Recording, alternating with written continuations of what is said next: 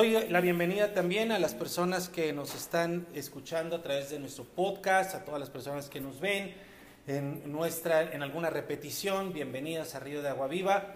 Eh, habíamos estado con eh, una serie que se ha compuesto hasta el momento de cinco temporadas. Yo ya estaba perfilado a iniciar la sexta temporada, pero Dios ha sido eh, muy claro y como aquí yo soy el empleado, yo soy un siervo, no, no, no, no, no dispongo yo realmente, yo hago lo que mi jefe me dice. Y lo que mi jefe me dice, que es Dios, pues él, eso, es lo que, eso es lo que hago. Y si Él dice que avancemos, avanzamos. Si Él dice que nos detengamos, nos detenemos. Y si Él dice que vayamos hacia otro lado, pues vamos hacia otro lado. Donde Él indique, así vamos a ir. Entonces, eh, pues el día de hoy vamos a, tener un mensaje que se llama Asegurando el futuro. Eh, que no tiene realmente nada que ver con las series que veníamos eh, con la serie que veníamos eh, estudiando de las dos simientes.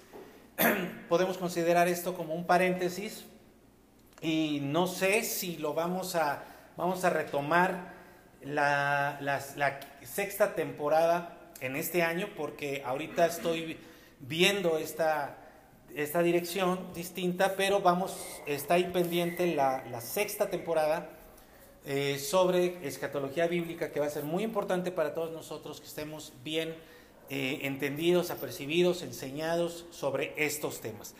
Pero les quiero platicar, aprovechando precisamente este cambio, les quiero platicar un poquito, eh, yo constantemente estoy buscando cuál es la dirección que Dios me da, cuál es la palabra que Dios me da para compartirla con todos ustedes y con personas que tal vez ni siquiera ustedes ni yo conocemos, pero que esta palabra de Dios llega. Y como es su palabra, pues Él, él la envía donde Él quiere, y entonces yo tengo que estar ahí con el oído bien atento, físico y espiritual, y, y todos los que pueda tener, para poder captarle, ¿verdad? Cada semana, solamente tengo cinco o seis días, bueno, menos, porque no la puedo, si, la, si Dios me la da el domingo en la mañana, pues voy a tener que dar lo que me dé el domingo en la mañana, pero yo le pido constantemente a Dios que me la dé lo más antes posible para poder compartirla con cada uno de ustedes. Y eh, esto pasó con este mensaje, esto que les voy a platicar. Eh, normalmente eh, tengo a algunas personas, es como un grupo que se ha formado de manera involuntaria, que constantemente me están haciendo preguntas sobre los mensajes que vamos compartiendo aquí. Por cierto, eh, una aclaración, una nota al pie de página muy importante, de esas notas al pie de página que son más grandes que el mismo texto en la página.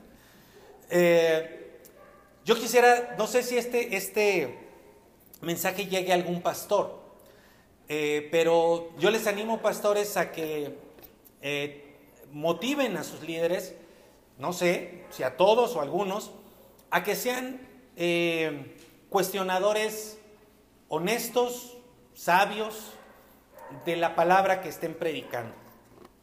A veces los pastores eh, no nos cuesta mucho trabajo recibir alguna crítica porque de entrada pues consideramos que lo que vamos a compartir ha sido buscado, ha sido estudiado y está en el corazón de Dios. Pero no podemos erradicar el factor humano, ¿verdad? Y nos podemos equivocar.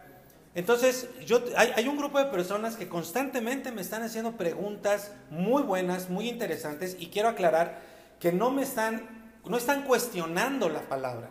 O sea, no es que, que estén todo el tiempo rebatiendo, resistiendo a la palabra, sino que Dios les ha dado un buen ojo, un, un buen ojo espiritual, clínico, para señalar, oye, esto, esto creo que no es, esto creo que no es así.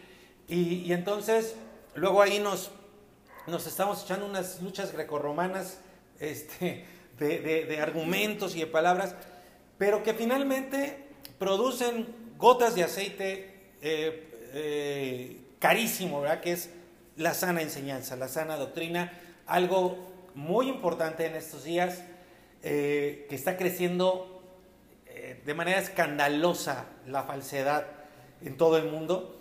Eh, yo he escuchado a un pastor de España decir en estos días, cada vez hay menos iglesias eh, donde se predique la, sana doctrina. Cada vez es más difícil encontrarlas porque aparte normalmente las, las iglesias que buscan la sana doctrina no están expuestas, no tienen esos, esos medios tan poderosos de comunicación, no son tan populares tampoco. Entonces cada vez es más difícil encontrar. Así que eh, precisamente la semana pasada eh, eh, uno de estos líderes que normalmente me está haciendo preguntas, mi querido Bruno, le, mando un saludo, de la nada me mandó una, una pregunta sobre un texto bíblico que hoy vamos a ver. Y estaba a punto yo de responderle sobre ese texto bíblico cuando de pronto me llaman los otros de un matrimonio que eh, de hecho ahí están, tienen una relación muy bonita de discipulado, haciéndome la misma pregunta eh, sobre el mismo texto, obviamente venía, venía en línea. Y entonces, eh, ese día, me acuerdo que esa noche, creo que nos, nos este, por ahí, ya, ya pasada la medianoche, platicando, comentando, discutiendo, argumentando. y entonces al otro día se, empecé a buscar, quedamos en, estar investigando algunas cosas. Llegó el miércoles y yo estaba metido en este texto, en este capítulo. Eh, di algunas respuestas, eh, no quedó del todo ahí satisfecha la, la, pregunta. Y entonces por ahí del jueves yo me di cuenta, al estar estudiando este texto y al estar viendo distintas eh, exposiciones, yo me di cuenta que esta era la dirección que Dios me estaba dando. Por algunas preocupaciones, pero también por algunas cosas que Dios sabe de ti, de cada uno de ustedes. Entonces, es un texto, este, este texto nos, enfrascamos mucho en esto porque es un, es un texto difícil y fácil a la vez de entender, de, de comprender, pero, pero en una primera lectura, ahorita lo van a ver ustedes, una primera lectura suena, suena extraño, pero yo estoy seguro que aunque es un texto difícil de entender y lleva una, eh, eh, contiene una palabra fuerte, también hay una palabra de salvación, hay una oportunidad de salvación impresionante y hay una palabra de bendición, una promesa maravillosa para cada uno de nosotros. Quiero comentar de antemano que uno de los detalles que yo comenté a, a este equipo de personas que me están preguntando. Eh, estuve rascando y rascando y no tengo yo ahorita un respaldo todavía, eso, eso no vamos a ir tan hondo, pero yo me quedé por ahí, ahora yo fui el que me quedé por ahí con un, con un detallito que le estoy preguntando a Dios y estoy estudiando y estoy viendo. Realmente como es un texto difícil, no hay mucho tampoco. Y bueno, tal vez en una siguiente ocasión llegaré allá y, y se los podré compartir. Pero yo creo que Dios Dios eh, tiene algo para ustedes y para nosotros hoy. A, quienes eh, tal vez han escuchado algunas predicaciones de esto, no hay muchas tampoco. Les digo, no voy a decir tal vez mucho diferente, pero les pido que me tengan paciencia porque yo creo que a la mayoría de las personas les va a ser eh, de bendición también a ustedes, porque yo creo que hay algo que Dios tiene para nosotros, pero para la, para la gente yo creo que va a haber, va a haber gente que nada, que, que, nada más de leerla se va a, a quedar como, ¿qué, ¿qué, es esto? ¿no? Como que esto está en la Biblia, pero el Espíritu Santo nos eh, tendrá ese favor con nosotros para llevarnos a, al, al, entendimiento de su palabra. Amén. Amén. Bueno, te voy a pedir por favor que ores conmigo. Padre, gracias por este día y te pedimos tu dirección. Que eh, así como tú cuidas de nosotros en todo, y por supuesto hemos visto cómo cuidas tu palabra, y, qué bendición es eso, Padre, que aquí en este lugar tú cuidas que la palabra, que la enseñanza sea sana. Me cuidas a mí, cuidas a los líderes, me cuidas por medio de los líderes, y Señor, eh, me permites cuidarles también a cada uno de ellos y a todas las personas que nos escuchan. Tú eres el Señor de la iglesia, tú eres el que añade cada día quien ha de ser salvo. Y Señor, yo nada más estoy aquí para hacer lo que tú me digas. Gracias porque me permites ese privilegio enorme. Y te pido que me ayudes a comunicar de manera correcta tu palabra. En el nombre de Jesús, digan fuerte. Más fuerte. Eso. Amén. Ok, todos nosotros sabemos que Jesús enseñó por medio de parábolas. ¿Qué es una parábola? ¿Se acuerdan? Una parábola no es un relato ficticio, al contrario, es un relato que se toma de situaciones reales, de la vida, de la vida real. Tal vez no exista eh, el, hombre o la mujer que va a aparecer en la parábola, pero eh, al, mismo tiempo sí existe porque pues hay muchos ejemplos de eso, del, personaje que se está queriendo eh, describir en el, en el relato. A diferencia de una fábula, una parábola no es un relato fantasioso. La fábula sí es un relato fantasioso. Puede tener una bonita enseñanza, pero ahí vamos a ver a ratitas planchando, ahí vamos a ver a arañitas tejiendo, ¿no? Y todo ese tipo de cosas. Acá no hay nada de fantasioso, son hechos reales. Y Jesús lo usó para enseñarle a sus discípulos. Entonces, eh, vamos a leerlo. Eh, vamos, vamos a ir a Lucas capítulo 16 y vamos a leer toda la parábola desde el versículo 1 y elegí la nueva versión, la nueva Biblia viviente, porque es eh, eh, bastante claro y, respeta el contenido del texto. Dice, Jesús les contó esta parábola a sus discípulos. Un hombre rico tenía un administrador al que acusaron de estarle malgastando sus bienes. Entonces lo llamó y le dijo, ¿qué es esto que me dicen de ti? prepárame un informe de tu administración porque ya no puedes seguir siendo mi administrador. El administrador se puso a pensar, ¿qué voy a hacer que mi qué voy a hacer ahora que mi patrón ya no quiere que sea su administrador? O sea, lo despidió.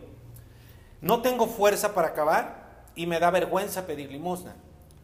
Ya sé lo que voy a hacer, de pronto se le prende el foco. Ya sé lo que voy a hacer para que cuando me quiten el trabajo haya gente que me reciba en sus casas llamó a cada uno de los que le debían algo a su patrón, no a él, a su patrón.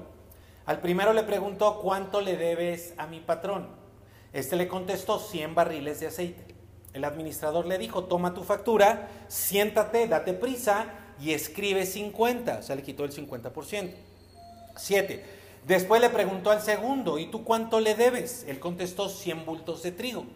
El administrador le dijo, toma tu factura y anota 80 nada más. Le hizo un descuento del, 20%. El, patrón, o sea, estamos entendiendo el sentido de la, de la parábola, bueno, y de la situación. Pues resulta que el patrón felicitó al administrador injusto, aquí es donde empieza el problema, eh, felicita al administrador injusto porque hizo las cosas con astucia. Es que la gente, explica Jesús, es que la gente de este mundo es más astuta en su trato con los que también son de este mundo, que los que han recibido la luz. Por eso yo les aconsejo, está hablando Jesús, que usen las riquezas de este mundo, en algunas versiones dice las riquezas injustas, para ganar amigos. Y así, cuando esas riquezas se les acaben a ustedes, los reciban en las viviendas eternas.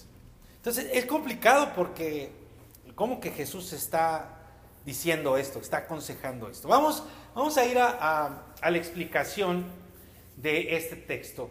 Como vemos en el primer versículo, Jesús se está dirigiendo particularmente, principalmente, a sus seguidores, o sea, a sus discípulos, o sea, a personas que ya lo conocían, que ya lo seguían, personas que habían dejado su trabajo, su familia, no para siempre, sino que habían ido tras él sin importarles tanto su trabajo ni su familia. Pero realmente tenía dos audiencias. Eh, estaban ahí sus discípulos a los cuales se dirige y ahorita vamos a descubrir quién más, bueno, ahí está en el texto y vamos a analizar a quién más se estaba dirigiendo.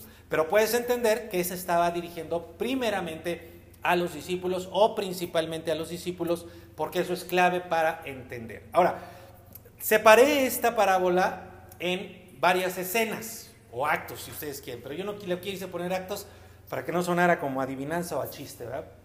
Porque no hay ningún chiste en esto. Pero voy a, vamos a ver la escena 1. Eh, en la primera eh, frase de, la parábola, Jesucristo eh, establece la, la, situación, establece el contexto de la situación y los personajes. ¿Quiénes son los personajes?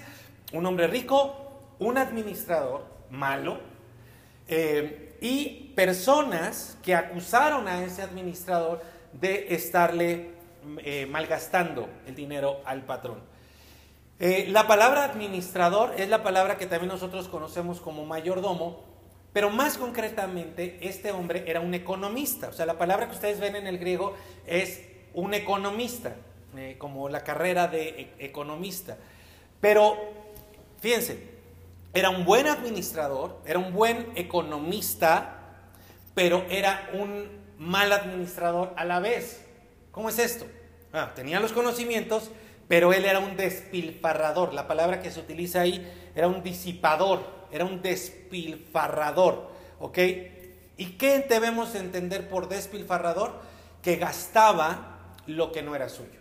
O sea, no es que gastaba mucho, sino es que gastaba lo que no era suyo, porque él era el mayordomo, él era el administrador, había sido contratado por sus conocimientos de economía para guardar los, las riquezas de alguien más. Entonces malgastaba o despilfarraba, repito, no que fuera mucho necesariamente, sino porque no era suyo, no era de él. ¿Ok? Todo era del hombre rico, nada era de él. Y también están ahí las personas que lo acusaron, que no sabemos quiénes eran, pero seguramente trabajaban en la misma empresa, trabajaban en la misma hacienda, en el mismo lugar, y sabían de los malos manejos de este hombre. Y acá, eh, cuando dice que lo acusaron, a veces esa palabra puede ser traducida como calumnia, pero en este caso podemos estar claros que no era ninguna calumnia, porque este hombre ni siquiera dijo nada, ni siquiera se defendió. Nada más para que tú lo sepas, la palabra que se utiliza ahí para acusar es una, una, forma de la palabra diabolos, que es la palabra que se usa para diablo, porque diablo significa principalmente calumniador, ¿ok? Entonces, este, este hombre eh, fue, primero, fue expuesto eh, por, por estas otras personas, eh, fueron expuestas sus acciones ante el dueño y fue echado, o sea, lo despidió literalmente. Eso es otro punto que tú tienes que tener ahí muy claro, que el hombre rico, a pesar de su, de su reconocimiento, lo despidió, ¿eh? No, no fue de que, ay, qué bueno, mira, quédate, te doy otra oportunidad. No, lo despidió. Esa es la escena 1. La escena 2, el, el dueño lo llama. Y lo llama para tres cosas. Primeramente, le da la oportunidad de defenderse. Ahí es donde vemos que no eran calumnias. Las acusaciones de esas personas eran, eran reales. Y entonces estas acusaciones nosotros podemos tener claro que no eran chismes, porque además estaban yendo con el dueño de la empresa. Podríamos incluso decir que hasta estaban viendo por su propio trabajo, ¿no? Porque cómo voy a ver yo que un, que, que un gerente, que alguien está robando en la empresa donde yo estoy, y no voy a decir nada. Esa persona va a llevar a la quiebra a la empresa que me, de, la que yo me estoy beneficiando. ¿Me explico? Entonces, no era ninguna cosa, no era un chisme lo que estaban haciendo estas personas, pero este hombre lo llama y al llamarlo le da la oportunidad de defenderse. Eh, pero era cierto lo que estaba pasando. Había gastado para él mismo lo que no era suyo. No sabemos en qué, a lo mejor no lo gastó como el hijo pródigo, ¿verdad? Que nos dice claramente de la escritura que fue y lo malgastó en, en, este, eh, ¿cómo dicen? Eh, con prostitutas, eh, en, en, deleites, ¿verdad? Carnales. Tal vez este no, pero sí sabemos que lo gastó para sí mismo y gastó lo que no era suyo y no pudo negarlo. Número dos, lo llama para solicitarle un informe de los despilfarros que había, que había hecho. Esto podía llevarle, ojo, esto podía llevarlo a la cárcel. Entonces, si tú dices, ay, pobrecito, ¿por qué no le dio una oportunidad? No, sí le estaba dando una oportunidad, porque eso era un fraude. Podía llevarlo a la cárcel eh, y solamente lo, despidió. No mete ninguna auditoría, al menos no nos da registro Jesús de eso. Y es muy interesante porque normalmente cuando alguien está haciendo cosas chuecas en una empresa, pues llamas a, una, a otra empresa, ¿no? Que haga la auditoría para comprobarle a esa persona que está haciendo fraude, ¿no? Y no, no, no, no llama a una auditoría, sino le pide a él mismo que haga la auditoría de sus propios, de sus propios este, despilfarros. Muy interesante esto. Tercero, ¿por qué lo llama? Número tres, para informarle que estaba despedido, que ya no iba a seguir trabajando para él. Muy posiblemente esto, esto sí sucedió eh, una vez que el dueño recibió el reporte, o sea que ahí quedó eh, eh, la relación laboral entre los dos. Ahora, nada más quiero hacerles notar que lo que dijo el dueño fue que ya no podía. Y, eso no es que no, no, no este, eh, pudiera en, en, un sentido de que el dueño se lo estaba impidiendo, sino de que él ya, ya no era capaz. O sea, quiero decirte de esta manera, por muchos conocimientos de economía que tuviera, que seguramente los tenía, vamos a pensar maestría, doctorado, ya no podía, o sea, lo que el dueño le está diciendo, eres incapaz de seguir trabajando para mí, no porque no conozcas, no porque no sepas de estrategias económicas o de reglas de economía, no porque no seas bueno en lo que sabes, sino no puedes porque no, no, no, no demostraste ser capaz de administrar lo que no es tuyo, aunque tuvieras todos, todos estos temas de economía. ¿Me estoy explicando? Es como se ha hecho las acusaciones sobre los presidentes, al menos de México, yo me imagino que también de algunas otras países latinoamericanos. ¿Y por qué digo latinoamericanos? Porque eh, de pronto hubo presidentes muy sesudos, ¿no? Muy inteligentes, que, que, que salían de Harvard, que salían de Yale, que salían este, de, de, la, Universidad del DF, no, no es cierto, de, esas universidades así, super guau, con reconocimientos así increíbles, pero ¿para qué usaron todos esos conocimientos? Para robarle a la nación, ¿no? Entonces, esa, esa, esa es la idea. Escena 3.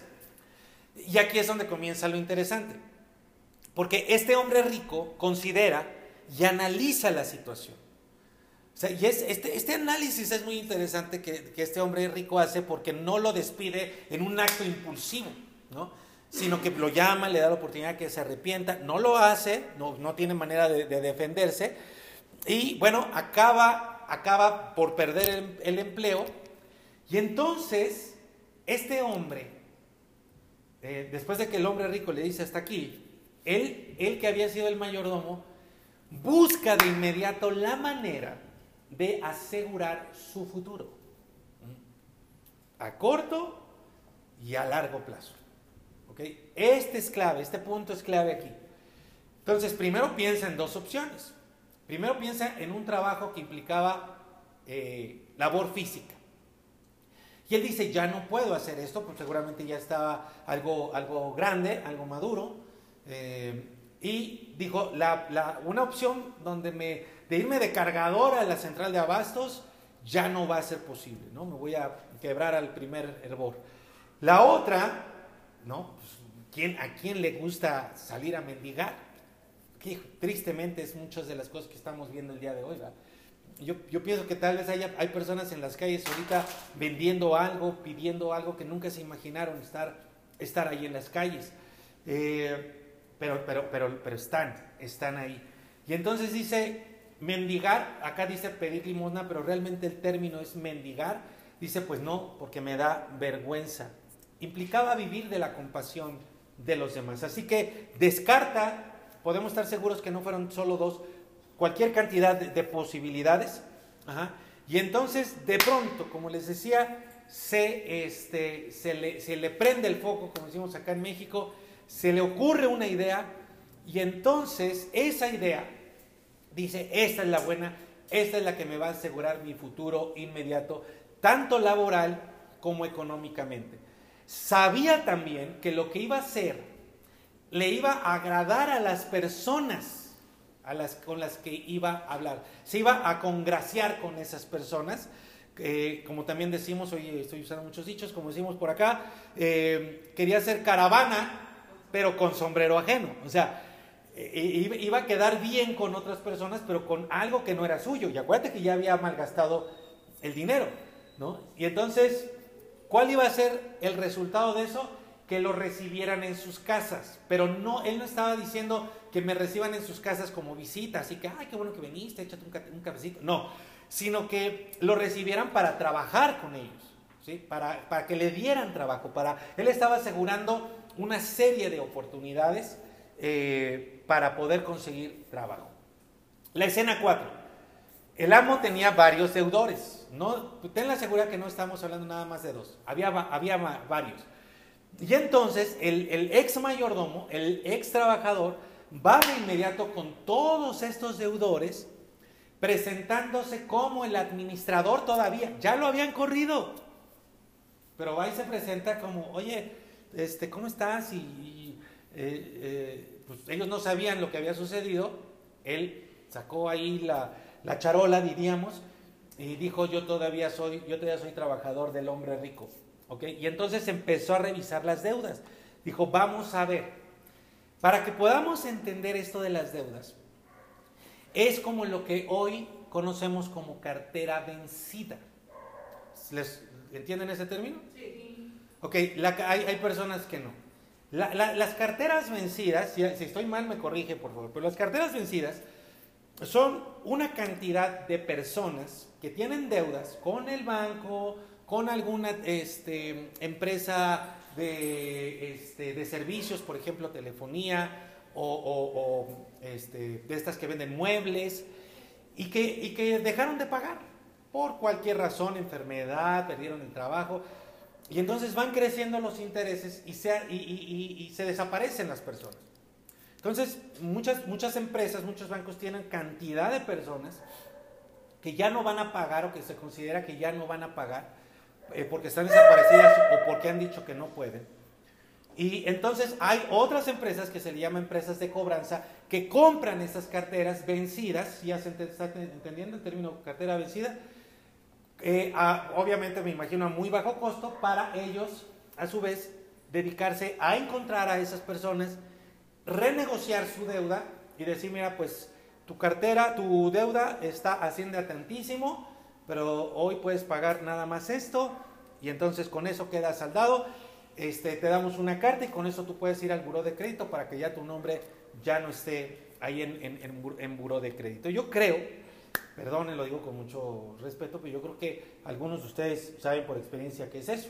Yo, yo lo sé, yo lo sé de ambos lados. Yo lo sé porque me han llamado, porque yo he estado en una cartera vencida que no pagué algo, ya después lo pagué.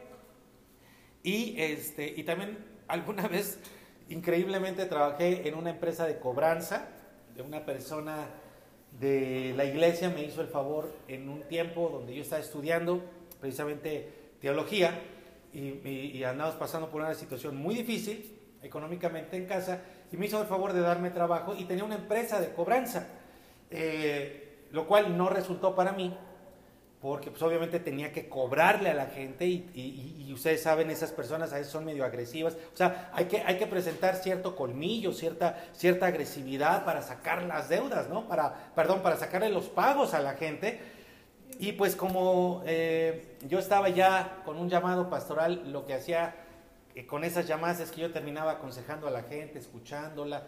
Y, y, el colmo fue cuando, cuando yo ya fui honesto con la persona que me había dado trabajo, que era de la iglesia, y fui con ella y le dije, oye, muchas gracias por haberme dado trabajo, pero me tengo que salir, no puedo con este trabajo. Fue cuando en una ocasión una persona a la que yo le llamé para cobrarle, terminé prestándole dinero para pagar su, su deuda. Entonces, de por sí estaba mal mi situación económica. Pero yo me di cuenta de que ese fue un error mío. O sea, yo no tenía que haberme salido de la carrera de teología y, fue un momento en el que no confié en Dios. Bueno, esa es otra, otra historia. Entonces, esto es lo que estaba pasando acá. O sea, fue con esas personas que no iban a poder pagar lo que, lo que le debían al señor rico. Eh, entonces, eh, las deudas que se mencionan aquí, amigos, ustedes, ustedes aquí ven un barril de, ¿cuántos barriles? ¿100? 100 barriles de aceite y ustedes, ustedes ni se imaginan nada. Quiero que me entiendan que lo que estamos hablando acá son cantidades industriales. O sea, este hombre era realmente rico y hacía negocios a gran escala. Entonces, las deudas que tenían estos deudores eran altísimas, costosísimas. O sea, no pagaban nada más porque no querían. E, era, era que realmente habían eh, eh, perdido la capacidad.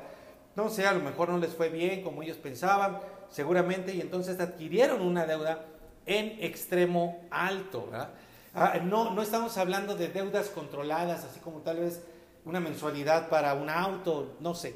No, esta deuda ya, era, ya eran impagables al 100%. O sea, del 100% era, era ya realmente impagables. Entonces, es interesante porque lo que este, este mayordomo estaba haciendo era de alguna manera recuperarle al amo parte de esa, de esa cantidad que tal vez ya se consideraba perdida porque no lo habían pagado, los intereses habían crecido y también le estaba ahorrando costos legales, de, procesos legales, a lo mejor de mandar a alguien a la, cárcel, ¿no?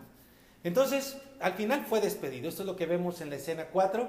Eh, y dijo, bueno, tal vez, tal vez si hago esto me va a poder dar una carta de recomendación. Pero principalmente lo hizo por quedar bien con los deudores. O sea, dijo, hoy por ti, mañana por mí. Entonces yo te reduzco ahorita, ya sin autoridad, pero les redujo la deuda y dijo, para que más adelante tú me recibas y me puedas dar, más trabajo. Entonces, vemos que era un buen economista, pero era despilfarrador. O sea, no sabía, increíblemente, no sabía, sabía cómo administrar, pero no administraba sabiamente. Sabía cómo economizar, cómo, cómo distribuir la riqueza, pero no, la, no, lo, no lo podía llevar a cabo. En la escena 5, que es la última, es cuando de pronto nos da un, un, shock, hay un golpe, ¿no? Porque un shock mental, porque decimos, ¿cómo, cómo, cómo es posible? O sea, yo no creo que tú reaccionaras así como el hombre rico, porque él le reconoce dos cosas. Primero, le reconoce su maldad e injusticia, le dice, tú eres un mayordomo malo. Eh, y malo, entiéndase, por despilfarrador, por disipador. Pero también le reconoce su astucia o sagacidad. Cuando dice que lo alaba o que lo reconoce, el término es que le aplaude. Literalmente fue con el dijo, oye, qué bárbaro, bien. Pero no está reconociendo su maldad, o sea, no le está aplaudiendo su maldad, le está aplaudiendo su sagacidad o, astucia. Y ahí termina la parábola. Pero la complicación fuerte viene ahora. Ajá. Eh, con la explicación podemos tener más o menos claro el asunto. Decimos, bueno, ok, ya, ya lo estoy entendiendo. Pero lo complicado viene cuando Jesús les explica algo a sus discípulos y les da un consejo a sus discípulos. es dirección directa de Jesús. Primero dice algo muy triste. A ver, aquí hay una primera palabra para todos ustedes, mis queridos hijos de Dios. Todos ustedes, mis queridos hijos de Dios. Todos ustedes. ¿eh? Lo triste es que la gente, dice Jesús, la gente del mundo, la gente que no conoce a Dios, la gente que vive de acuerdo al sistema del mundo, es más sagaz, más astuta, el término también significa sabio, que las personas que sí conocemos a Dios, las personas que somos hijos de Dios. Entonces, ten claro, amigo, que conocer a Dios no significa ser tonto no ser corrupto, ser honesto, porque somos hijos de Dios, no significa ser tonto en los negocios, en la vida. Y no me refiero a negocios nada más de dinero, de, los negocios del amor. Entonces, creo que aquí hay una cosa tremenda porque, porque como cristianos tenemos una idea muy... Jesús lo dice. ¿Qué sería lo contrario de sagaz? Tonto, ¿no? ¿no? les quiero llamar así. Pero Jesús dice, la gente del mundo se mueve, o sea, le, gira, ¿no?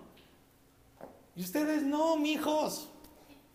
Ustedes están ahí en su, iglesita con las alabanzas. No, o sea, muévanse. Ahora, aquí se está refiriendo a hacer negocios Dice, el trato, o sea, tratar con, el trato de la gente en el mundo, tendríamos que aprenderle al mundo cómo hacer negocios, no a, no no a cómo ser corruptos. Hay muchos corruptos, lamentablemente. Pero también hay mucha gente con mucho dinero, con, con empresas grandes, que es honesta. ¿sí? Por ejemplo, yo, yo eh, conocemos a estas grandes cadenas de restaurantes, ¿no? Bueno, hay, hay cadenas de restaurantes que se han hecho famosas y han crecido porque venden alcohol. Pero también hay cadenas de restaurantes que no venden ni una cerveza y se hacen grandes. O sea, no es el alcohol, es la sagacidad para hacer, para hacer negocios. Ahora, ¿qué, ¿cuál es aquí el problema, mis queridos amigos? Aquí pongan mucha atención. Porque yo he visto tantos malos entendidos entre cristianos, tantos pleitos y pérdidas. Terrible. Entre dos personas o entre, o entre más personas que se asocian, que dicen vamos a trabajar. Pero ya, ya de entrada entran mal porque dicen, ay, somos hermanitos, va a estar todo bien bonito. ¡Ah! No. No. Y ser cristiano no es igual hacer las cosas mal, al ahí se va, ¿sí?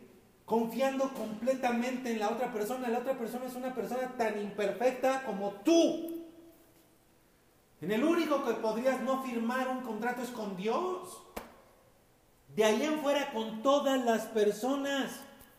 Entonces, ¿por qué, ¿por qué no sabemos hacer negocios? Habrá muchas cosas. Yo no soy un economista, no estoy hablando aquí, esta no es una predicación o, una conferencia de negocios, no, es una predicación de la palabra de Dios. Pero hay dos cosas que yo he visto por las cuales las, asociaciones entre hermanos no funcionan. Una es por un amor o una hermandad cristiana mal entendida. Y la otra es por un peor, igual o peor, entendimiento y manejo del dinero. Por ejemplo, se piensa que por ser hermanitos deberíamos de dar las cosas gratis. ¿no? Entonces ahí vas con el, oye, brother, este, te traigo mi coche, ándale, échame, la mano. ¡No! Tú no puedes ser un hijo de Dios e ir a pedir que te hagan un descuento y menos a un hermano tuyo de la iglesia. O esperar que no te cobre. o no cobrarle ay, ese hermano, este, bueno, el Señor le da. No, tienes que cobrarle como cobran los del mundo. o sea, no con agresión, justo, como debe de ser. No menos, no más, lo que es justo. Y valorar el trabajo de las personas y valorar tú tu propio trabajo. No puedes ser tú un cristiano y pensar que vas a ir a dar lo que te sobre, a, que te, a ver cómo te salen las cosas. Hacer un trabajo de mala calidad. Se piensa que por ser cristianos no debe de haber contratos entre nosotros. No, no, no, no. Eso es lo peor que puedes hacer. Pues no, no entrar en una sociedad con, todos los papeles adecuados, en orden, en tu empresa, con tu negocio, firmando todo como debe de ser. Ay, es que es cristiano. Más con mayor razón. El punto no es que sea cristiano, eso no es garantía de absolutamente nada, y menos si es una de las simientes de la serpiente. Nada más porque va a la iglesia y según tú lo conoces, se tienen que llevar cuentas de todo, reportes. Si se asocian con cristianos, tiene que haber cuentas de todo. Si tú vas a ir a hacer un servicio a, otra persona cristiana, le entregas notas. Y tú le pides notas de todo lo que se está gastando. Si tú dices que vas a acabar el trabajo en tres días, lo acabas en tres días, no lo acabas en quince. Porque eso es trabajo para ti. Si tú gastas tanto y tu utilidad es de tanto, no la disminuyes. Es lo que tiene que ser. No pienses que la bendición está en reducir tu calidad de trabajo o en reducir tus costos o en hacer rebajas que no te van a servir de absolutamente nada. Hay gente que le da pena cobrar. Es que es mi hermano. ¿Y qué? Si te debe, te debe. Punto. Estoy hablando no de un préstamo porque ahorita vamos a hablar de eso, sino, sino de algo que, algo que le vendiste o algo que te compró o, o un servicio que hizo. ¿Me estoy explicando? Entonces, todo eso es falta de sabiduría. Eso y muchas cosas más. No me quiero quedar aquí en listas interminables. ¿Ok? Entonces, tú tienes que entender, el, tener el, el correcto concepto de la hermandad cristiana, del amor cristiano, que no tiene nada que ver, no altera para nada eh, las asociaciones de negocios o de servicios o cualquier cosa donde esté involucrado dinero y trabajo. Y tienes que tener el correcto concepto del dinero, que yo espero que eso suceda en el transcurso de este mensaje. Ahora, luego viene el consejo de Jesús, que es el que de plano nos descuadra. En el versículo 9, ¿verdad? Dice Jesús, ganen amigos por medio de las riquezas injustas, dice unas versiones, y en el original dice injustas. Para que cuando se acaben, o dice cuando se les acaben, en, unas versiones, los reciban en las moradas eternas. ¿Cómo, así? Ahí está, ahí está toda la complicación. Entonces, a simple vista parecería que Jesús nos está diciendo que hagamos negocios chuecos para tener amigos del mundo, ¿no? Y que luego lo más grueso es que eso nos va a dar un lugar en la eternidad. ¿Cómo, cómo, cómo está eso? Bueno, nada de eso es. Vamos a explicarlo con toda claridad.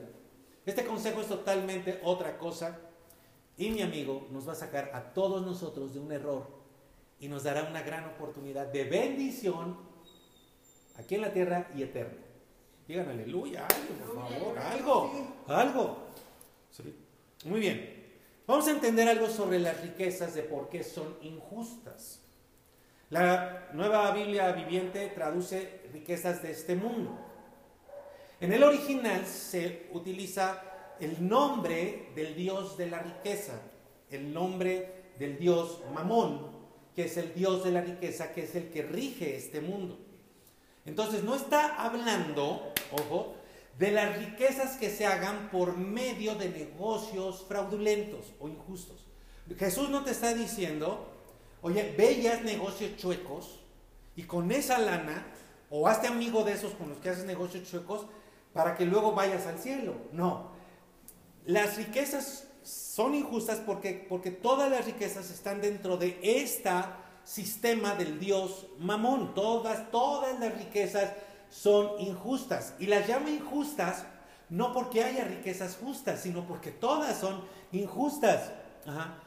Yo creo que tú estarás de acuerdo conmigo, triste, lamentable, pero lo que mueve al mundo es el dinero. Y todo el mundo se mueve alrededor del dinero. Todo. Ve una película, ve una serie, ve a la gente, todo es en función alrededor del dinero. Por eso, porque todo el mundo gira alrededor del dinero, todas las riquezas son injustas.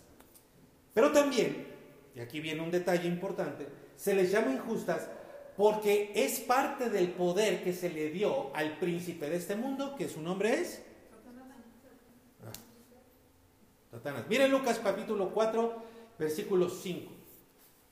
Dice entonces el diablo, el diablo lleva a Jesús a un lugar alto, ¿se acuerdan cuando está en el desierto y está esas tentaciones? Se lo lleva a un lugar alto y desde ahí le mostró en un momento, esto es bien interesante, todos los reinos del mundo. Entonces, versículo 6, el diablo le dijo, te daré poder y autoridad sobre todos los reinos y también te daré grandeza porque a mí me, ha, me lo han dado y yo se lo doy a quien yo quiera. Por eso aquí está, por eso es que van y hacen pactos con el diablo para que les den riqueza y funciona. ¿Por qué? Porque se le dio la riqueza de los reinos, la gloria de los reinos. Pero miren, esto es bien interesante porque cuando dice me le mostró en un momento, quiere decir que, eh, eh, que el diablo le hizo ver en una visión, en un solo tiempo, los reinos de todos los tiempos. O sea, imagínate la gloria de todos los reinos de la historia, aún de los que tal vez vengan, ¿no? Y en un solo instante le, puso todos los reinos de, toda la historia en un momento, ¡pum! Ahí, en un solo tiempo. Y, eso fue lo que le ofreció. O sea, la cosa estaba muy fuerte, ¿verdad? Porque por, por, por el, por el punto 0,00001% de esa riqueza es que mucha gente vende su vida, su alma y su eternidad. Entonces, mis queridos, Todo el dinero que pasa por nuestras manos es injusto, no porque tú lo hayas ganado de manera injusta, sino porque ya es injusta esa riqueza en sí misma por esas razones que yo te estoy dando, porque además esa, esa, ese billete o ese número en tu cuenta o, esas alhajas, esas piedras preciosas, eh, este, una propiedad, todo eso representa precisamente al Dios que adora a todo el mundo, que giran alrededor de él, que es el Dios de la riqueza. Y también hay otra cosa, porque como si todo el mundo gira alrededor de la riqueza, del dinero, es porque la avaricia está presente en todo el mundo. La avaricia te lleva a la idolatría al dinero o a la riqueza. Ahora, le fueron dadas al diablo las riquezas, la gloria de todos los reinos. Ajá, sí, le fueron dadas. Eso quiere decir que alguien se las dio y nosotros sabemos quién. ¿Quién se las dio? Dios, Dios porque Dios, perdón, porque aunque el diablo se le dieron, él no es el dueño de esas riquezas, solo hay un dueño, un único dueño y ese dueño es nuestro Dios y Salvador. Entonces, aquel hombre rico es Dios. Ese hombre rico de la parábola, él es el dueño de todo bien, de toda riqueza, de todas las tierras, todas las, tierras y reinos del planeta. Pero también, pero también eh, es, es, bueno, es el dueño, o sea, quiero que me entiendan que es el dueño de todo, iba a decir, y de lo material, el dinero es material, pero aún de bienes materiales, muebles, inmuebles, de todo, hasta de tu vida, es el dueño. Entonces es muy importante que tengamos un concepto correcto del dinero. Y aquí es donde viene la otra palabra para ti y para mí, mi querido amigo. Si tú quieres vivir bien en esta tierra, sobre esta tierra, con todo lo que está pasando, pero también quieres que eso tenga una repercusión eterna, ojo por favor, debes de tener muy claro el concepto del dinero en tu vida. Hay un terrible error de origen, que tú tienes ese error. Muchos acá lo tienen. Y esta es la palabra que Dios tiene para nosotros hoy. En esto va a girar el tema de hoy. Con esto está girando. Todos, ¿eh? mis queridos, se los digo con mucho amor. Pero todos. ¿Cuál es el error de origen? El error de origen en cuanto al dinero es que lo vemos como una posesión. Ahí está el error. Cuando tú ves que el dinero es tuyo, cuando ves que el dinero se tiene, y entonces así hablamos, ¿no? ¿Cuánto dinero tienes? Espíritu Santo ayuda para decirles esta verdad. Amigos, hermanitos hermosos de todo el mundo, nosotros no tenemos dinero. Nosotros no tenemos dinero. El dinero no se tiene. No se tiene. Pero nosotros decimos, ay, mira, se tiene mucho dinero. ¿Cómo me gustaría ser como fulano que tiene mucho dinero? O vemos a otra, uy, es que no tiene dinero. Oye, hay que ayudarle a fulano porque no tiene dinero. Ay, ay. Mentira. Nadie tiene dinero. Nadie. Nadie, amigos, nadie tiene el dinero. Mira lo que dice Mateo capítulo 13, versículo 22. Nadie tiene dinero. Hablando de la palabra que se predica, que Jesús predica, la palabra de Dios. En el versículo 22 dice, el, el que fue sembrado entre espinos, o sea, la palabra que cayó en un corazón que tiene espinos, la explica y dice, ese es el que oye la palabra, pero el afán de este siglo. ¿Por qué está afanado? Por el dinero. Y dice, fíjate, está afanado por el dinero.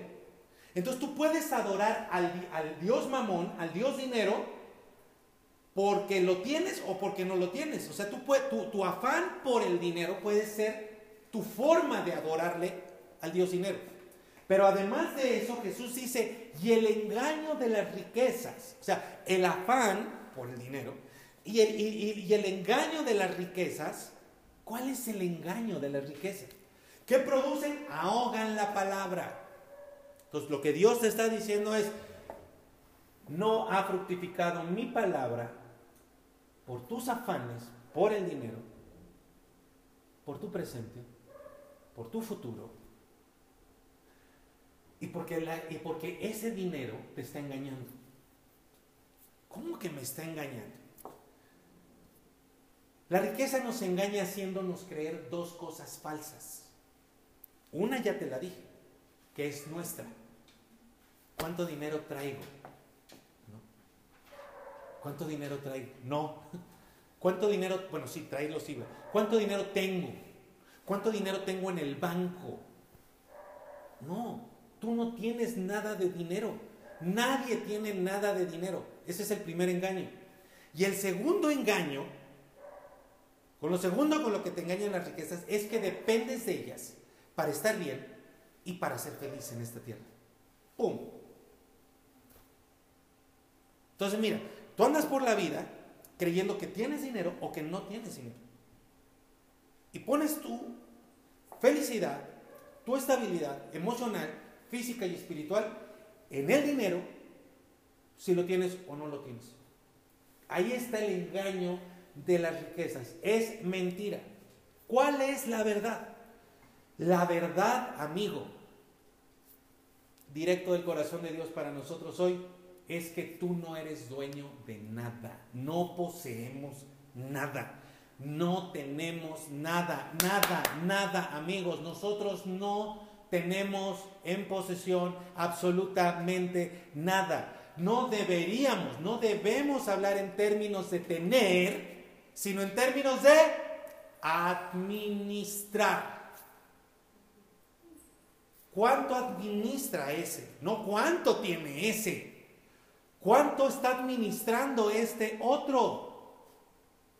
Entonces mira, a Slim se le dio muchísimo para administrar, pero administra. Él no es dueño de ni un solo peso, ni un solo dólar, ni un solo centavo de la moneda que sea, de todo lo que él no tiene, administra. Y seas Slim, o seas tú, ni él tiene, ni tú tienes. Él administra y tú administras algo que no es tuyo. Entonces, yo no sé cuánto dinero tengas en este momento aquí en tu bolsa, en tu cartera o en tu cuenta bancaria.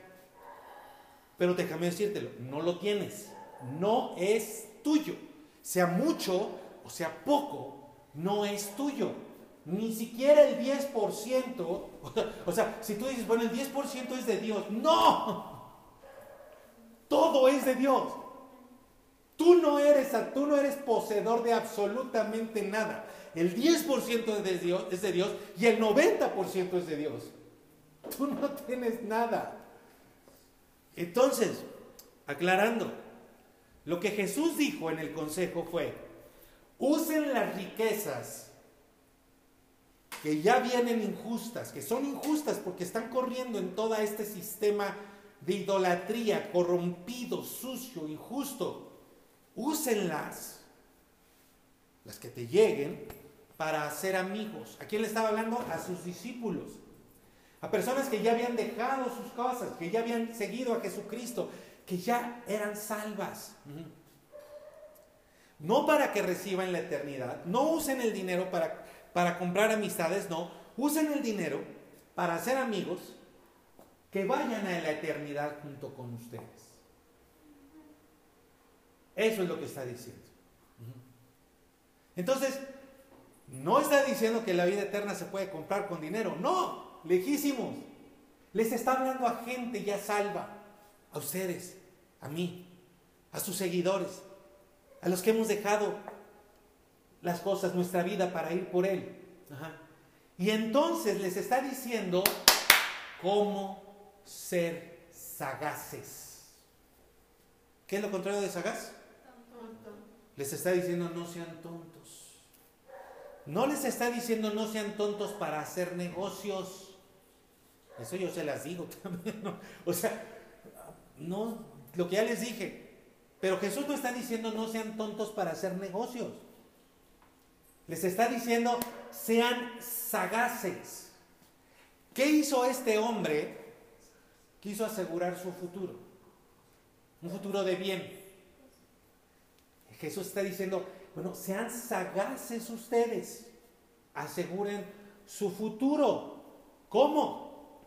La riqueza, sea mucha o sea poca, que llega a tu mano, primero, entiende, no es tuya, nada, nada es tuyo.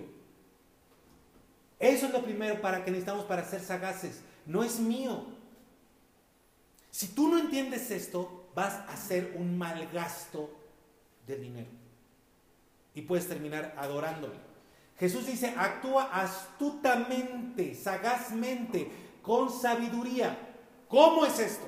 Ok, en un momento te lo voy a aclarar todavía más.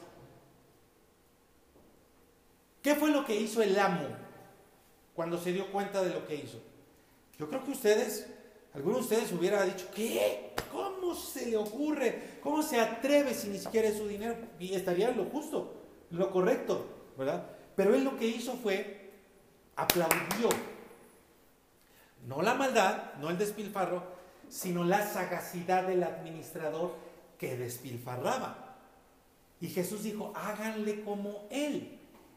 Y si Él dijo a sus seguidores, háganle como Él, es porque nosotros somos administradores, que te quede claro cuál es nuestra posición. Tú no eres el dueño. En primer lugar se le dieron a Satanás, pero a Él que se le dieron, ni siquiera Él es el dueño. Es el dueño, es Dios, única y exclusivamente. Tú no eres dueño de nada, de un solo peso, de un solo centavo que tú tengas en la bolsa o en tu cuenta de ahorros. Entonces, ¿qué debemos de hacer para ser sagaces? Pues primero, ser sagaces, ¿verdad? ¿En qué? Jesús dice, asegura tu futuro, pero no el de la tierra, el, el futuro eterno. Espíritu, ayúdame. Quiero empezar diciendo, bueno, empezar y empezar. Quiero, quiero comentar aquí. De, de, verdad lo hago con mucho, de, de todo mi corazón. Yo, yo, les quiero dar las gracias a todas las personas que han ofrendado y han dado fielmente en Río de Agua Viva para que esta obra de Dios continúe. Eh, cuando empezó la pandemia incluso hubo eh, algunas personas que hace tiempo que no veía y que han estado con nosotros siguiéndonos y han, han decidido, yo creo, por la guía de Dios, por la guía del Espíritu Santo, ofrendar en Río de Agua Viva. Y a todos los que son de Río de Agua Viva, que, han, que lo han estado haciendo, de verdad, gracias, porque lo, lo, más importante es que la obra de Dios continúa. Habiendo dicho eso, déjenme decirles a todos, amigos, a todos, a todos los que han ofrendado de años, a todos los que han ofrendado recientemente, que Dios les ha impulsado a ofrendar acá, y a todos los que no lo han hecho. Déjenme platicarles algo que aquí fue donde Dios me mostró de pronto en esta semana que dije, Señor, aquí está lo que tú querías. Por eso, es que, es que me llegó el miércoles y yo seguía metido en, el, en este texto estudiándolo. Dije, ¿a qué hora voy a, pre, voy a estudiar para la predicación del domingo, no? Y entonces, de pronto aquí el Señor me muestra y me dice, mira, por eso te estoy diciendo, por eso, por eso usé a Cristóbal, a Adriana, a Bruno, como, como ganchos para que te metieran los ojos acá. Para decirle esto a, a, a mi gente, a mi pueblo, a mi iglesia. Sucedió algo con la pandemia. Bueno, muchas cosas. Pero lo que ha hecho la pandemia con, con toda la gente, con la gran mayoría de la gente, es que quisieron asegurar su futuro, pero en esta vida. Claro, las amenazas de pérdida de trabajo, la caída de la economía, la enfermedad. Es una reacción lógica, pero también es cierto, la gran mayoría quiso asegurar su futuro, pero no en la eternidad, aquí en la tierra. ¿Y sabes qué? Ustedes también, los cristianos también. ¿Y qué vio Dios? Que dejaron de darle a Él y a su obra. Por asegurar su futuro inmediato aquí en la tierra y su futuro a mediano o largo plazo, pero aquí en la tierra. ¿Qué hicieron? Unos de plano dejaron de dar. Siempre hay gente que no da, que nada más se acerca para ver qué recibe. Pero hay gente, en términos de una vida normal, que da de vez en cuando, o que da regularmente. Muchos dejaron de dar. No solo aquí, en muchos lugares. Pero otros empezaron a dar menos. Ahora, ya sé, antes de que me lancen algún dardo envenenado por ahí, ¿verdad? En forma de jitomate. Quiero aclarar un principio que hemos dicho siempre. Dios no nos pide que le demos algo que Él no nos ha, de, lo que Él no nos ha dado o de lo que no tenemos. Entonces, si tú has perdido tu trabajo y no tienes una entrada económica, pues ¿cómo vas a dar, cómo vas a ofrendar si no estás teniendo una productividad? ¿Ok? No estoy hablándote a ti en ese punto del dinero. De hecho, si tú te quedaste sin trabajo, si tú estás pasando por una necesidad económica, lo que tienes que hacer es levantar tu mano, pedirle a tu familia espiritual que te ayude y tu familia espiritual te va a ayudar como ya lo hemos hecho. Lo que no debe ser es ser orgulloso y decir no voy a pedir nada. Para eso estamos. Y vas a ver ahorita cómo para eso estamos. Así que si tú no has tenido una productividad económica, tranquilo, esta palabra no es para ti. Este punto del dinero porque hay algo más para ti.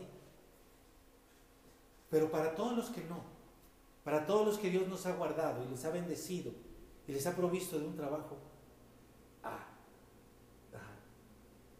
Entonces, Dios no nos va a pedir que le demos de lo que Él, de, lo que Él no nos ha dado, de un dinero que no tenemos. Pero aún así tiene que seguir manteniéndose la verdad en nuestras vidas. Nada es tuyo, todo es de Él da lo que Él te da. Esa palabra sí es para ti. Dios no me ha dado un trabajo donde yo produzca dinero. No, no, no puedes dar dinero. Pero es lo único que Dios te ha dado. Si te dio fuerza, da fuerza. Si te dio talentos, da tus talentos. Si te dio tus dones, da dones. Porque el dinero no es lo único que tenemos para dar. Entonces decíamos que el hombre rico es Dios y todo ese, ¿qué somos nosotros? ¿Qué somos nosotros ahí en casa? A ver, ayúdenme aquí, ¿y allá en casa qué somos nosotros? Administradores. ¿Cuánto tienes tú? Nada. El punto es cuánto estás administrando, eso es todo. Pero entonces la pregunta aquí es, ¿qué clase de administrador has sido?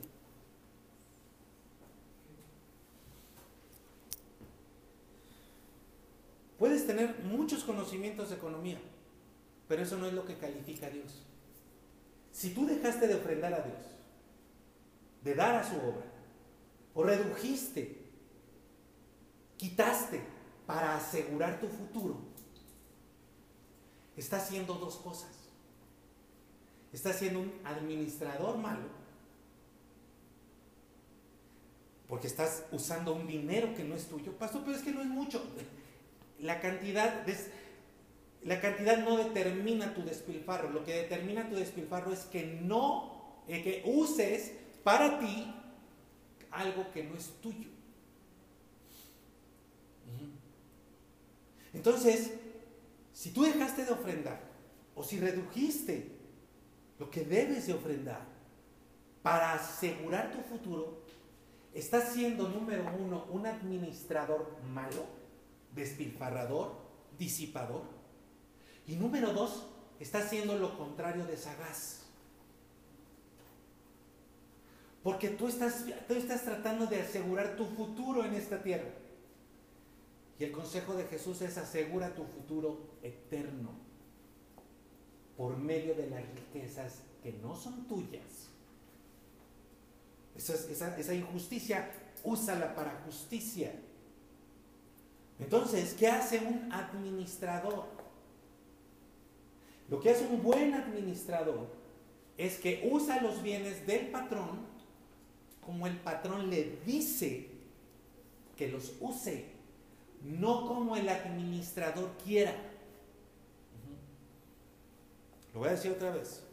Un buen administrador usa los bienes que no son suyos. Primero es un buen administrador porque sabe que ese dinero no es suyo.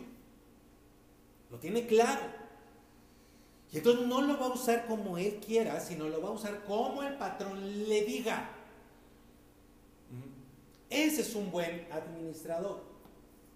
Y aquí, mi querido amigo y mi querido hermano, es cuando tú estás en riesgo de empezar a robarle a Dios. Aquí sí. Porque no es tu dinero. Y si tú lo estás, tú estás usando lo que Dios te da para asegurarte a ti, no sé si lo estás viendo, pero dices, el dinero es lo que me va a asegurar. ¡Pum! Ya estás idolatrando al dinero.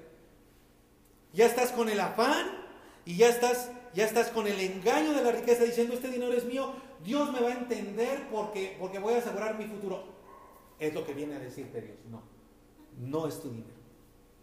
Y tu futuro aquí en la tierra no lo aseguras de esa manera, guardándote un dinero para ti que no te pertenece. ¿Qué te pide Dios? Él no te pide que le des el 10%, amigo. Él te pide que ofrendes a su obra. ¿Cuánto? Lo que Él te diga. Y si un día es todo lo que traes o todo lo que tienes en la cuenta de banco, ese día es todo. Porque es su dinero. No es tuyo. No es tu dinero. Pero cuando tú ofrendas a la obra de Dios, es ahí cuando empiezas a ser amigos para la eternidad. ¿Por qué? ¿Cómo así?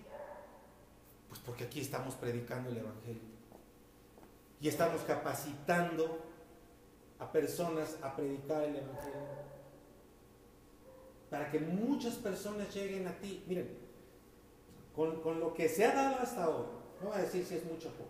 Con lo que se ha dado hasta ahora, y tenemos una cámara, tenemos equipo aquí de audio, podemos pagar un internet que puede llevar esa palabra a muchos lugares. Y si tú has aportado, ahí estás haciendo amigos.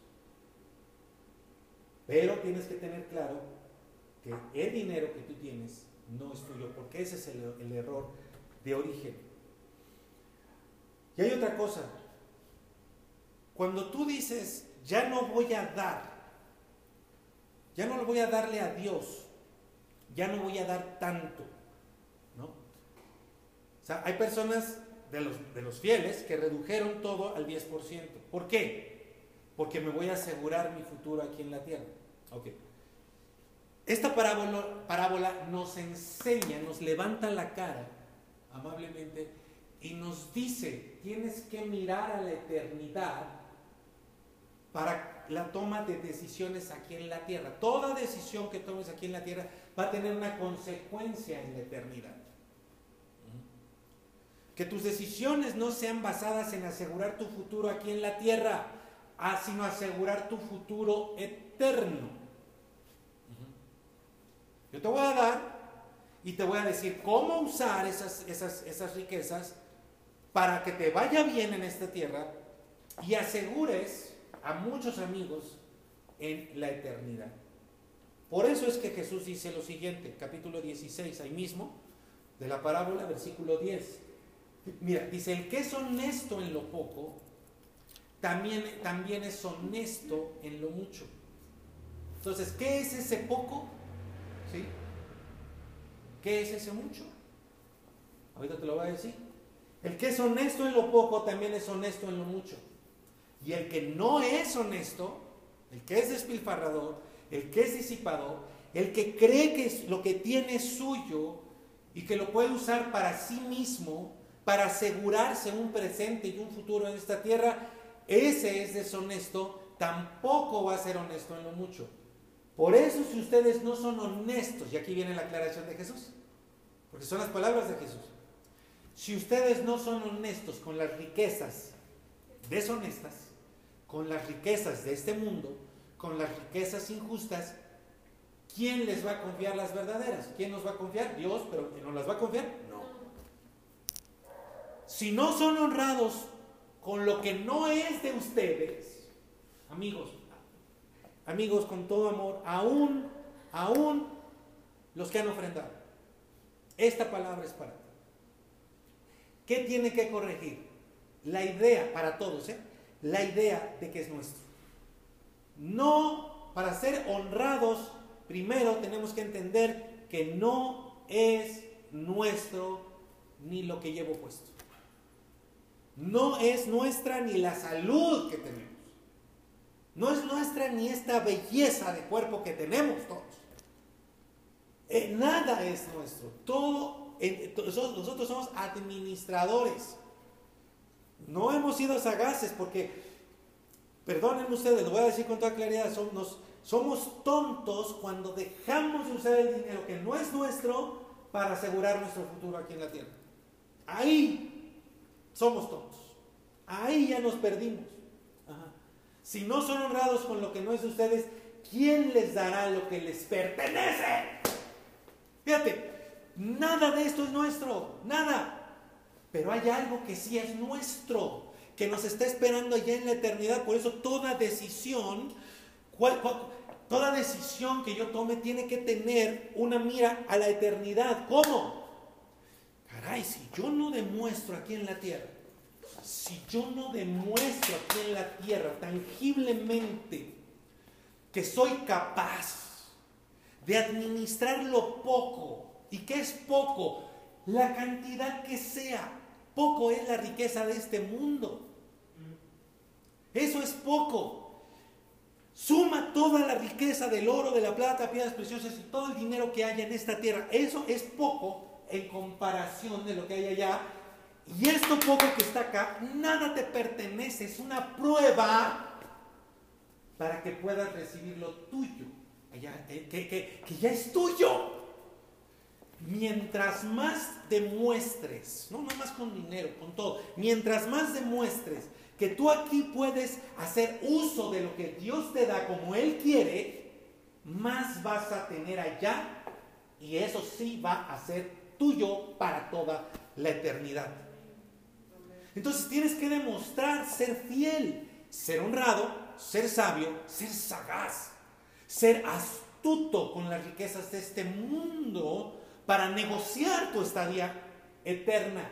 ¿Cómo? Usándolas para llevar cada vez más personas a Cristo, usándolas para llevar cada vez más personas a la salvación, usándolas para que cada vez más personas vayan a la vida eterna tu ofrenda, que no es el 10%, es lo que Dios te dice que des, hace que el Evangelio de Jesucristo siga siendo predicado. Y esto que sucede en Río de Agua sucede en todas las iglesias del mundo, ¿sí? obviamente con sana doctrina. Y están llevando cada vez más personas a Cristo. Ahora yo sé, yo sé, lamentablemente tenemos un montón de ejemplos donde se usa de la confianza de la gente, de la necesidad de la gente para enriquecerse. Esos religiosos, esos falsos maestros, esos falsos profetas. Ahorita vamos a llegar un poquito a ellos. ¿Hay algo? Hay dos preguntas. Sí. Eh, pastor, nos habíamos aprendido en alguna ocasión que no podemos aprender todo. ¿Nos lo podrías aclarar, por favor? Muy bien. Eh, eh, eh, comento la pregunta, dice, pastor, habíamos aprendido alguna vez que no podíamos ofrendar todo. Mantén esa enseñanza con su cláusula correspondiente. Si Dios te dice que es todo, es todo. Pero es Dios el que te lo dice. O sea, ¿qué, cuál fue la enseñanza que dimos en ese tiempo? Bueno, tú no puedes dar más eh, de la mitad que decíamos en esa enseñanza para que tú puedas seguir produciendo. Eso es un principio general que tú puedes seguir guardando. Pero hay ocasiones en las que Dios te dice, dalo todo. Y no necesariamente tiene que ser tu dinero. Alguien le puede decir, Dios, oye, quiero que le des tu auto a fulano de tal. ¿Cómo le das el 10% del auto? ¿Cómo le das el 30% del auto? ¿No?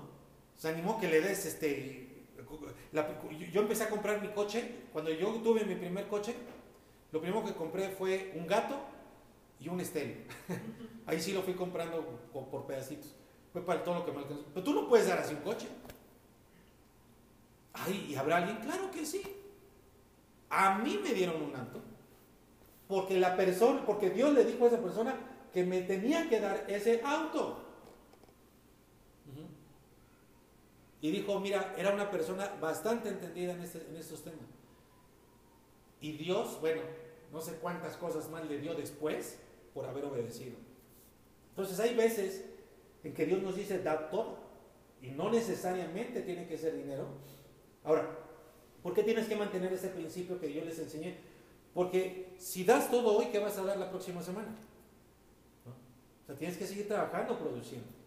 Pero hay veces en que Dios nos dice eso. Si nos dice que, que demos algo al 100%. Espero que le haya quedado claro.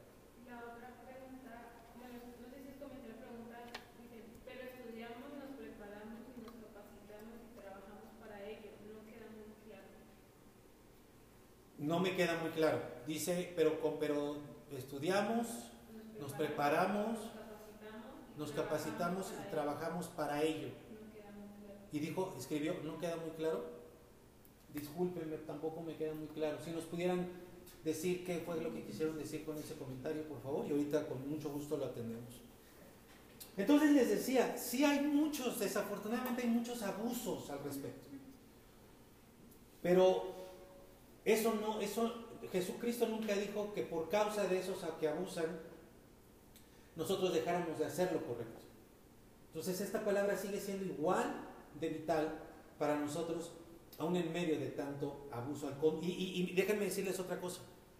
Si ustedes de alguna manera alguna vez fueron abusados, fueron eh, engañados y, les sacaron dinero y les robaron por, eh, usando la fe, usando una Biblia.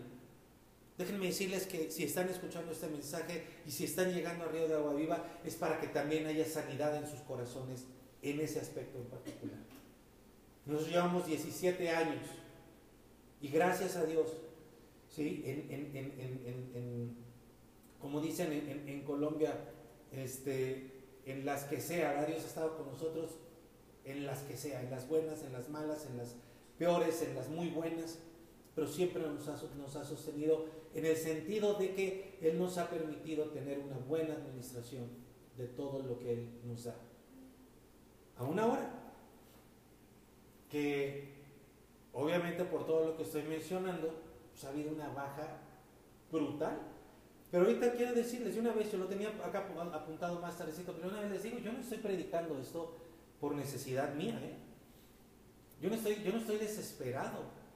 Impresionantemente Dios sigue sosteniéndome y eso es lo que trataba de decirles ahorita. Este es un mensaje que les estoy dando, no proveniente de la desesperación, sino del corazón de Dios, que Él me lo mostró y por eso me tomé el tiempo de decirles cómo llegó esta palabra en esta semana.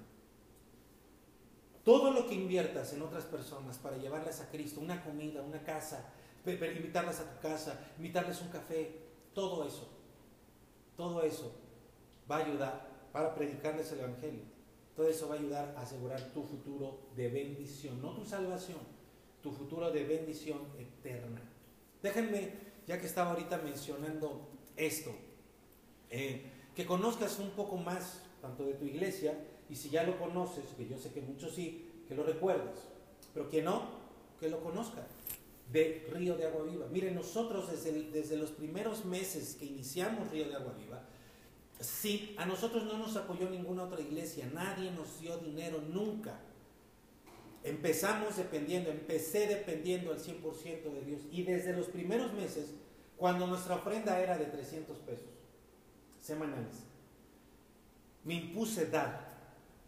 Dábamos alguna cantidad, ya te imaginarás cuánto. Si la ofrenda era de 300 pesos, ya te imaginarás cuánto dábamos, ¿no? A la casa que nos recibía.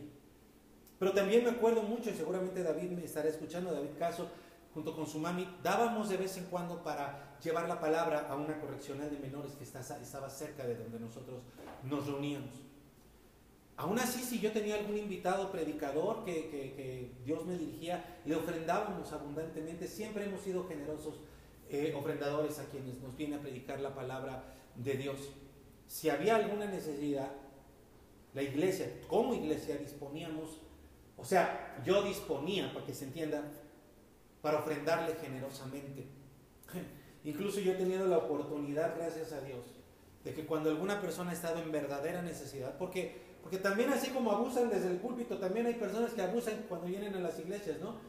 Planteando situaciones así terribles, pues nada más para pedir, bueno, hay de todo. Pero cuando nosotros eh, eh, detectábamos una verdadera necesidad, yo tuve, he tenido el privilegio, he tenido el, gozo de llevarme a esa persona al supermercado, a un super, a, Walmart o lo que sea, y decirle, elige lo que tú necesites. Y por supuesto, lo que sea, sí, lo que sea, no lo pueden creer. Y hemos salido con el carrito lleno para, para, para bendecirles. Miren, llegó todo esto de la pandemia. Y de inmediato, de inmediato, amigos, empezamos con un proyecto dirigido por Dios que se llama Aderezas Mesa delante de mí. Mi esposa y yo, cada semana vamos a comprar las cosas de la comida. Cada semana nosotros disponemos de nuestro presupuesto para comprar algo. ¿Para quién? No sabemos. No sabemos. Pero si es una mesa aderezada por Dios, Dios me dice, compra esto, pon esto en esa mesa. Es su mesa, es su dinero. Y yo lo pongo literalmente sobre la mesa del Señor. Cada semana nosotros disponemos de algo para dar en cuanto sea necesario. Si alguien de la iglesia ofrece algún servicio que yo necesite, se lo pido antes que ir con cualquier otro. ¿eh? El dinero que Dios me da primeramente es para gastarlo con sus hijos. Y cuando alguien me hace un servicio, busco pagarlo justo o si puedo, generosamente, lo hago generosamente, más de lo que pueda ser justo. Si no me crees, tú puedes preguntar esto que yo voy a decir. Si a mí me piden, yo doy. Desde un aventón hasta dinero. Y no lo doy de manera triste, no, no, no me duele, lo doy de manera alegre. Déjenme platicarles que aquí, donde nosotros nos estamos reuniendo, que también nos reciben generosamente. Cada domingo hay una persona que dispone comida para que no nos desmayemos aquí porque estamos desde tempranito. Si no vende todo lo que, lo que trajo, toda su inversión y todo su esfuerzo, yo se lo compro. Yo se lo compro y me lo llevo para que no tenga ninguna pérdida. La verdad les voy a decir algo, antes yo no daba dinero en la calle pero ahora sí. Me duele muchísimo ver la necesidad que hay. Y yo dispongo de traer siempre algo ahí en el auto para ir dando lo más posible, lo más que yo pueda. Constantemente yo estoy buscando nuevas formas para dar, o mejor dicho, constantemente le estoy preguntando a Dios qué y cómo debo de usar el dinero que es suyo, que no es mío. Para que a mí me quede claro eso, esto que yo les estoy enseñando para que a mí me quede claro que lo que yo tengo no lo tengo, soy administrador. De hecho, y muchos de ustedes podrán testificar de esto, mi primer pensamiento cuando estoy todavía despertando, mi primer pensamiento es dar. Primero, le doy gracias a Dios de que me da vida. Es lo primero que le doy, es lo primero que hago, darle gracias a Dios. Y digo, ¿por qué digo que ustedes pueden testificar de esto? Porque lo segundo que yo, le, que yo hago es, ¿qué quieres que yo le dé a la gente de tu palabra? Así es como nace cada día, cada mañana, un desayuno que busca predicar a Jesucristo y confortar y bendecir el alma de todas las personas que lo puedan leer. Estoy pensando en qué voy a dar, qué voy a dar, qué voy a dar. Y les decía, es impresionante porque aunque las ofrendas se cayeron y seguramente se cayeron en todas las iglesias del mundo, Dios me sigue sosteniendo, nos sigue sosteniendo maravillosamente. Te repito, yo no te estoy dando este mensaje porque esté en necesidad ni desde la desesperación. Te estoy dando este mensaje porque Dios me mandó a decirte, no te equivoques, hijo, nada es tuyo, todo es mío. Ahora mira lo que dice Jesús. Mateo 5, 42. Al que te pida, dale. ¿Por qué? Porque no es tuyo. Señor, no es que me voy a quedar sin... Eso déjaselo a Él, que es tu Padre. Tú no tienes el dinero que traes en la bolsa, lo estás administrando. Al que te pida, dale. Y al que quiera tomar prestado, no se lo rehuses. Si yo lo tengo, y por eso les digo, ahorita les voy a comentar, si yo lo tengo y alguien me pide y se lo doy, ¿sabes cuál es mi pensamiento? No es préstamo, es, es una ofrenda, es un regalo, es tuyo, te lo doy. No me lo devuelvas. Y menos a un hijo de Dios. Menos estarle yo cobrando a un hijo de Dios cuando es dinero del Padre. Que, que Él me lo da para luego decirme, dáselo a Él porque Él lo necesita. ¿Cómo voy a decirle no si no es mío ese dinero? Aquí la palabra rehusar es una palabra muy gráfica que significa dar vuelta. Es como si vienen, te piden, tú dices, ah, ah, ah, así como cuando le haces en, las, en, las, esquinas de las calles que vienen, que te va a limpiar el parabrisas y, te volteas y no, no, no, no, no. Significa eso, no te des la vuelta. O sea, cuando te pidan, no les des la espalda. Si no tienes, no les puedes, no les puedes prestar, pero que sea verdad. Porque, porque el dueño del dinero sí sabe lo que te ha dado. Y si no tienes porque los despilfarraste, pues peor. Peor aún. Y aquí en este mismo texto dice Jesús, para que veas que no es dinero nada más. Si te piden que vayas una milla, ve con el dos. Y si te quieren poner a pleito por la túnica, mira, quítate la túnica y dales también la corbata o la, o la, o la capa o lo que sea. Da, da, da, da. ¿Por qué? Porque no es tuyo. Tú solamente administras lo que Él pone en tus manos. Y mi querido amigo, esta palabra viene a tu vida para que no pierdas el trabajo de administrador. Para que no dejes de recibir lo que Dios te da. Porque si lo sigues administrando mal, si lo sigues administrando mal, entonces puedes perder el trabajo. Mira lo que dice Lucas 16, 13. Ahí mismo. Nadie puede servir a dos patrones, porque despreciará a uno y amará al otro, o viceversa. Nadie puede servir. ¿Cuáles son esos dos patrones? Nadie puede servir al mismo tiempo a Dios y a las riquezas. Mira, las riquezas es el único Dios que se pone a tú por tú con Dios para contender por tu corazón. Las riquezas tienen la capacidad y el poder de desviar tu corazón de Dios y hacer que sirvas a las riquezas en vez de servir a Dios. Que tú pongas tu futuro en manos de las riquezas en vez de ponerlo en las manos de Dios. Pero solamente uno puede ser Dios en tu corazón. Solo uno es Dios. O sea, solo uno puede ser Dios porque solo uno es Dios. Las riquezas te engañarán para que termines sirviéndola a ella. No lo des. Es tuyo. No lo des. Asegura tu futuro en esta tierra. Y debes de tener bien claro que las riquezas quieren ser Dios en tu corazón. Mira Lucas capítulo 16, versículo 14.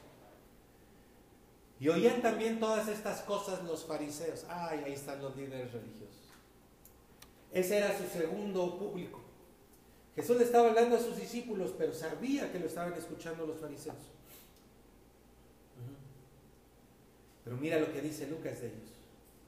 Ve, triste, lamentable, líderes religiosos que no adoran a Dios,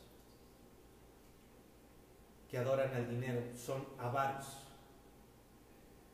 Y entonces aquí, mi amigo, tú puedes tener dos actitudes ante esta palabra o recibirla, o la de los fariseos, burlarte de él. ¿De quién? Si tú dices, ay, eso que está diciendo el pastor no es cierto, lo que pasa es que él no sabe la situación, ah, lo que sea, no me estás rechazando a mí. Estás rechazando a la palabra de Dios. Estás rechazando el mensaje que Dios, que Dios trae a tu vida hoy porque Él sabe que tú estás queriendo asegurar tu futuro poniendo tu esperanza en las riquezas y por eso has dejado de dar. Él sabe que tú ya caíste en el engaño de creer que las riquezas son tuyas y por eso no das más del 10%. ¿Qué es de Dios? El 10%, nada más, no le demos más. Porque lo demás es para nosotros. Mira cómo está la situación. Tenemos que asegurar nuestro presente, tenemos que asegurar nuestro futuro. Oh, no podemos recibir esta palabra. No, ¿cómo no? Es de Dios. ¿No la recibes? Ok, pero estás rechazando a Dios. Los religiosos, los que hoy vemos, abusando, eh, ridiculizando la palabra, usándola mañosamente para sacarle el dinero a la gente, para beneficio de ellos. Aquí que quede bien claro.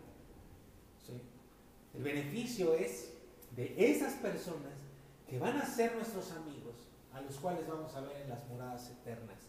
Cuando tú llegues allá y yo llegué allá y nos demos cuenta de todo lo que produjimos y que no van a ser riquezas que se echen a perder y nadie nos las va a robar y que, y que Jesús nos diga, todo esto, mira, ya no vas a administrar esto. Ahora vas a ser el dueño de todo esto.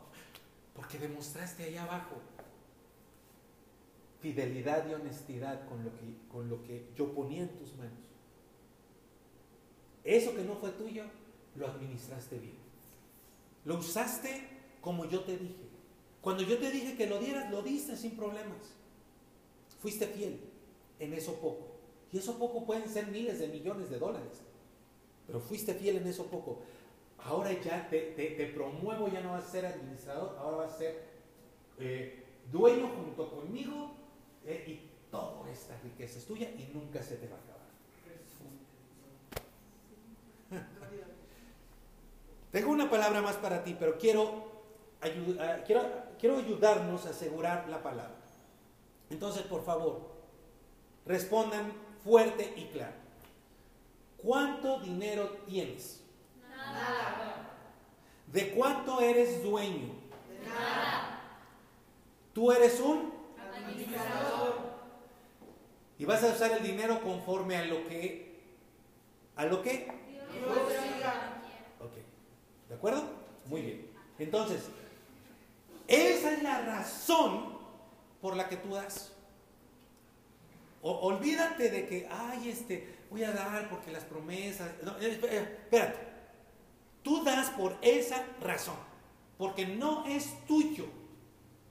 Y porque tú lo estás administrando, porque sabes que es de Dios, y porque tú quieres demostrar que eres un buen administrador en las cosas que no son tuyas, para que entonces reciba lo que es tuyo. ¿Amén? Amén. Ok, esa es la razón más importante. Tú eres administrador, no eres dueño. Ahora, establece bien esa verdad en tu vida, en tu corazón. Y ya aclaramos, dar de lo que Dios te da no te salva de la vida eterna. Eso es Jesucristo. Tú tienes que rendir tu vida a Jesucristo por completa. Eso es lo primero que tienes que dar, tu vida entera. Si tú no das tu vida entera a Jesucristo, te pierdes de la salvación. Ahora, las riquezas te pueden robar la salvación en el sentido no de que la tuviste y luego la perdiste, sino de que tú creíste que la tenías pero nunca la tuviste. ¿Por qué? Porque las riquezas, te dije, están contendiendo por tu corazón. No puedes servir a Dios, no puedes servir a Jesucristo y a las riquezas al mismo tiempo. O sea, tú puedes, tú puedes venir a la iglesia, pero estar constantemente centrado en las riquezas de este mundo y estarle sirviendo al Dios mamón. Establece bien en tu vida el concepto correcto de las riquezas. ¿Cuál es el concepto correcto? No son tuyas, no caigas en el engaño de las riquezas, no dependes de ellas, no aseguras tu futuro en la tierra con ellas y pierdes de asegurar tu futuro eterno haciendo mal uso de ellas. Estableciendo bien eso, ahora te digo, no le quites la oportunidad a Dios de darte más, no para que tengas más, sino para que administres más. Porque es cierto, si, si somos honestos y fieles administrando lo que Dios nos da aquí en la tierra, vamos a tener en el cielo, pero también Dios nos dice que si somos buenos administradores, con lo que tenemos aquí, Él nos va a dar más. ¿Con qué razón? Para dar más.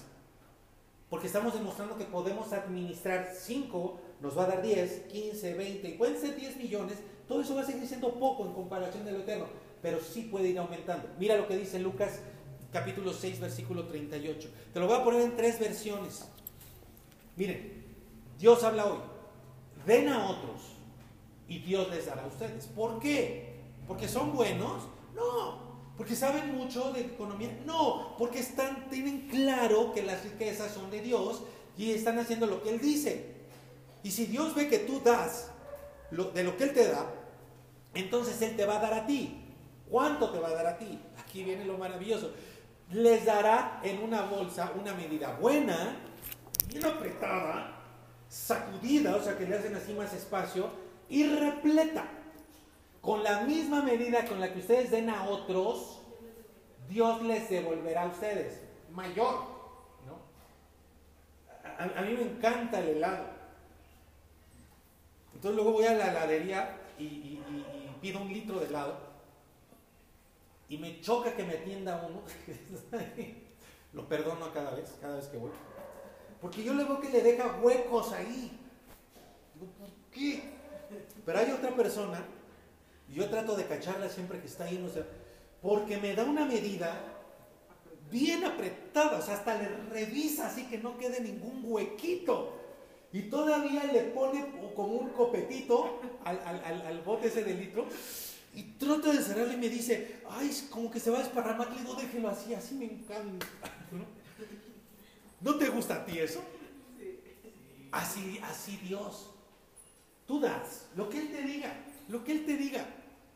Y Él te va a regresar una medida buena, apretada, sacudida y repleta. Mira, mira cómo lo dice la nueva Biblia viviente. Den y les dará a ustedes. Es más, les echará en el regazo una medida llena, apretada, sacudida y repleta. El principio es este. Ojo, ahí es donde tenemos que poner atención. Con la medida con la que midan a los demás, los medirán a ustedes. ¡Ah! En la medida en la que yo doy, me va a estar siendo dado. Detene esa acción, te va a detener la acción de arriba. O sea, te van a estar dando lo, que necesitas y vas a ser presa de las, de las, de las de las eh, eh, riquezas, del engaño de las riquezas. Nueva traducción viviente. Den y recibirán. Ven, está contundente. Lo que den a otros, ojo, no voy a dar para que me den, voy a dar porque nada es mío. Porque yo quiero ser un buen, un buen administrador, un fiel administrador, nada más. Y porque estoy asegurando mi futuro eterno. Riqueza y amigos eternos. Den y, y recibirán. Esto ya es extra. Lo que den a otros les será devuelto por completo, pero ese completo va a estar apretado, va a estar sacudido para que haya lugar para más. Esa es la razón por la que se sacude. Desbordante, así como el helado que voy a comprar, y derramado sobre el regazo. La cantidad que den determinará la cantidad que recibirán a cambio. Entonces aquí vemos el principio que Dios da al que da. Y le da más de lo que da. O sea, Él dice, te voy a dar lo mismo, pero al final es más. ¿Para qué? Para que des más. ¿Tú crees que Dios no lo hace así con el es sagaz? ¿Quién va a ser más sagaz que es qué? Mira, mira, allá hay uno que está entendiendo el principio. Dale más a ver qué hace con eso. Oye, dio más. Señor, dio más. Ahí están los ángeles. ¿En serio? Denle más más. Oye, pero sigue dando más. Perfecto, ese ya, ya le quedó claro. O sea, pandemia o no pandemia, este sigue dando y dando y dando y dando y dando. Pandemia no o no pandemia, yo le voy a dar, a dar, a dar, a dar, porque yo, Dios, no dependo de una pandemia. Si yo quiero, llamo a los cuernos para que vayan a darle. Si yo quiero, le llamo a los ángeles para que vayan a darle. Si yo quiero, llamo al mismo chamuco para que le vaya a dar y le vaya a llenar las manos de bendición. Para que dé. ¿Mm? Voy a terminar con cinco cositas muy concretas. Tú vas a dar lo que Dios te pida. ¿Qué te pide Dios? Que ofrendes en su obra. No te hagas ahí malabares en la cabeza de, ay, bueno, esto, esto se lo quería ofrendar a Dios, pero mejor se lo doy al Señor de la calle porque está pobrecito. No. Ofrenda y dale al Señor de la calle que está pobrecito. ¿Para qué te reduces si lo que tienes que hacer es espacio para que Dios te dé más? Repito, amigos, no se trata de que des lo que no tienes.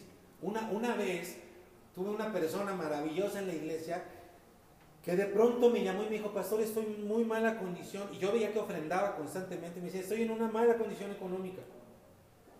Cuando estuvimos platicando, llegué al punto donde descubrí que sus ofrendas recientes, de los últimos tres meses, las había estado haciendo con tarjeta de crédito. O sea, estaba ofrendando con un dinero que no tenía. Pero ella quería ofrendar. Hoy le tuve que decir, no. No, no, no, es de lo que Dios te da. No te puede, no te vas a endeudar con ofrenda. vas a salir de las deudas con tu ofrenda. Porque la primera deuda con la que sales es con la que tienes con Dios. Nada más pregúntate ahorita, amigo, ¿cuánto has usado para ti que no es tuyo? ¿Qué tal? ¿A qué me refiero? Porque alguien va a pensar por ahí, bueno, entonces ¿qué no puedo usar el dinero que tengo para comprar mis, mi comida? No, no, no. Te estoy diciendo, muchos de ustedes dejaron de dar. Eso es lo que no es tuyo se cerraron. Dijeron, ya, voy a asegurar mi futuro aquí en la tierra, voy a asegurar mi futuro aquí mientras está la pandemia. ¿Qué hago? ¿Qué hago? Ah, hicieron como el, como el mayordomo ese infiel, pero no fueron sagaces. Dijeron, ¿qué hago? ¿Qué hago? ¿Qué hago? Quitarle a la, a la escuela de los hijos no puedo. Este, quitarle a los servicios del departamento no puedo, quitarle a la renta no puedo. Ya sé. ¡Uh! Ya. Adiós. Adiós es al que le voy a quitar. Voy a dejar de ofrendar, voy a reducir mi ofrenda para asegurar mi futuro. Eso es lo que Dios sabe de ti y por eso te está trayendo esta palabra. Entonces, ¿qué tienes que hacer? Número uno, tienes que saber, entendí, ya te lo dije todo el mensaje, no es tuyo, nada es tuyo. ¿Qué tienes que darle a Dios lo que te pide? Ofrenda, no diezmo. Diezmo es para el niño principiante que apenas está empezando a dar sus primeros pasos en Cristo ofrenda y cada vez ofrenda más, no de lo que no tengas, de lo que Dios te va dando. Comprueba este, este texto de esta promesa de Lucas de que Él te va a dar medida rebosante, más de lo que es. No tengas entonces un mínimo, lo que debes de tener en tu corazón para dar es tu amor y tu adoración a Dios. Y amor es obediencia, como ya lo vimos. Ama a Dios con todas tus fuerzas, es obedecerlo y con todo lo que tengas. Número dos, o sea, número uno, dale a Dios lo que Él te pide. Ofrenda. ¿Cada cuándo? Cada que puedas. Cada que Él te da, dale. Dale. Y si alguien por ahí está pensando, ay, estoy guardando las ofrendas del Señor para ahora que regresemos de la pandemia.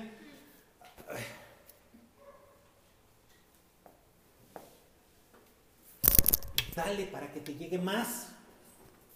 Dos, mantente alerta y sensible al Espíritu Santo. ¿Cómo? Pregúntale. Aquí en esto te puedo decir que me sigas, que tu primer pensamiento en la mañana sea, Señor, ¿qué quieres que haga? ¿A quién le doy? ¿Qué quieres que dé? Él te va a hablar. Te aseguro que te va a decir, dale acá, da acá, da acá, da acá. Una vez que ya estés cumpliendo en, la obra del Señor. Tres, no creas que por no tener trabajo no puedes ofrendar, no puedes dar. Ve, revisa todo lo que Dios te da. Y de todo lo que Dios te da, da. Voy a poner un ejemplo. Si Dios te da eh, este, un kilo de frijol, da algo de ahí. Dispone a dar algo. Eso es lo que va a ver Dios, porque está, está diciendo, mira, ese está entendiendo que puede dar está teniendo fe. Hay muchas cosas que tú puedes dar. Cuatro, busca constantemente nuevas formas de dar. Empieza a generar el gozo, a producir el gozo de dar. Empieza a ver, a pensar en más personas a quien bendecir, tanto como puedas.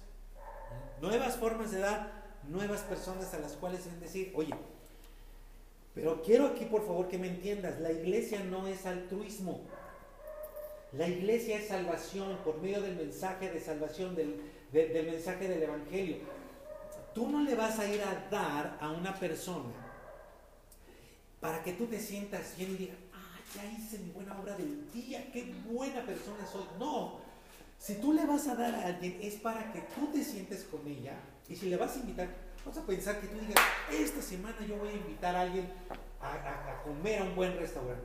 Un compañero de trabajo, un amigo que hace mucho, que no veo y que no conoce de la palabra. Lo voy a agasajar con una buena cena y ahí le voy a predicar del Evangelio. Eso hacemos la iglesia.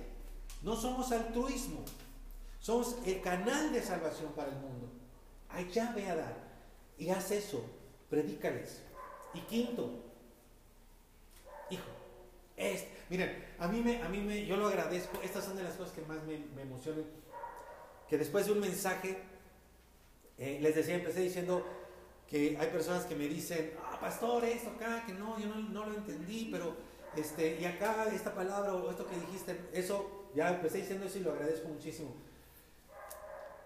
Disfruto de una manera diferente cuando eh, hay semanas, ojalá fueran todas, y esta semana fue una de esas donde me escriben personas de la iglesia y me dicen, mira pastor, obedecí a la palabra. Tú predicaste esto de, la palabra, aquí está la prueba de que estoy obedeciendo, ya hice esto, ya le llamé, ya vi cómo está, ya mandé un mensaje. Digo, eh, lo estamos entendiendo. Sigue así, sigue. Haz eso. No, no, no que me lo digas a mí. O sea, que lo, que lo hagas. Si te sirve decírmelo a mí, caray. Eso va a ser mejor eh, regalo que un ramo de flor. Bueno, no, un ramo de flor. Eso va a ser mejor que si me regalas un costal de proteína, de, de, de vainilla. O sea, me voy a alegrar muchísimo. Pero no tienes que hacerlo, aunque tú lo hagas. Y si haces esto último que te voy a decir, va a ser maravilloso. Despiértate cada día pensando en dar. Todas las mañanas empieza y di, voy a dar, voy a dar, voy a dar. Dar, el pensamiento de dar va a ser un espacio, va a, va ensanchar tu corazón va a ensanchar tu mente, va a ensanchar tu fe. Y mientras más ancho esté todo eso, cabe más de lo que Dios te va a ir dando. Diario. Vas a ver cómo esto va a estar maravilloso. Lo que Dios va a hacer. Si quieres ponerte de pie, déjame orar por ti. Padre, gracias por esta palabra. Gracias porque podemos confiar y descansar en ti como lo cantábamos. Nosotros no descansamos ni confiamos en las riquezas. Señor, y si ha sucedido de esa manera, en este día nos arrepentimos, te pedimos perdón, cambiamos de sentido, porque no queremos perder el trabajo de administradores en esta tierra. Señor, perdónanos por haber confiado más en las riquezas, por querer asegurar nuestro futuro inmediato en medio de esta pandemia y no haber confiado en ti. Perdónanos por haberte robado. Perdónanos, Señor, por haber malgastado lo que no es nuestro y ni siquiera poner atención, ni siquiera tener esto en mente. Pero hoy que se está recordando que lo estamos recibiendo de tu parte, Señor, recibimos esta palabra y te decimos, aquí estamos, Señor, dispuestos a dar lo que tú nos digas, porque reconocemos que lo que tú nos das no es nuestro, no lo tenemos, es tuyo, y estamos listos a que tú nos digas cómo usarlo. De inicio, Padre, Perdónanos por fallar en nuestra ofrenda a ti. Perdónanos, Señor, por retener nuestra mano, por disminuir en vez de aumentar. Con ello disminuíamos también nuestra fe y nuestra confianza en ti. Señor, hoy estamos listos para retomar este camino y estamos seguros, Señor, que todo lo que se ofrende en este, en este lugar servirá para que lleguemos a más personas. Es por esta ofrenda, mi querido amigo y, Padre hermoso, tú lo sabes, amigo y hermano, es por esta ofrenda que hoy podemos tener una escuela para padres. Es por esta ofrenda que hoy podemos tener un grupo de matrimonios. Es por esta ofrenda que hoy podemos tener un tiempo hermoso de oración en la semana. Por esta ofrenda que su servidor puede seguir produciendo puede seguir yendo, puede, puede realizar la labor pastoral con las personas que conformamos hoy la iglesia. Regresa, mi querido amigo, mi querido hermano, regresa. Por supuesto, aunque nadie sea indispensable, te necesitamos. No solo el dinero, eso sería un cuarto, quinto, sexto lugar. Necesitamos tu presencia, tu amor, tu compañerismo. Te necesitamos a ti. No retengas, ya no más. No más, nada es tuyo, nada es nuestro Padre. Y hoy dejamos de adorar este sistema de riquezas y nos disponemos a usarlas sagazmente. Las riquezas nos van a servir a nosotros, no nosotros a las riquezas. El único Dios eres tú, Jesucristo, nuestro Rey y Salvador. En el nombre que es sobre todo nombre, sellamos esta oración y esta palabra que tú nos has dado el día de hoy. Amén. Amén. Así de pie, por favor, vamos a terminar alabando al Señor. Y recuerden, 29 de noviembre, cena de acción de gracias, precisamente para agradecer. Y ahí tienes una gran oportunidad también de usar muy bien esos recursos que Dios te da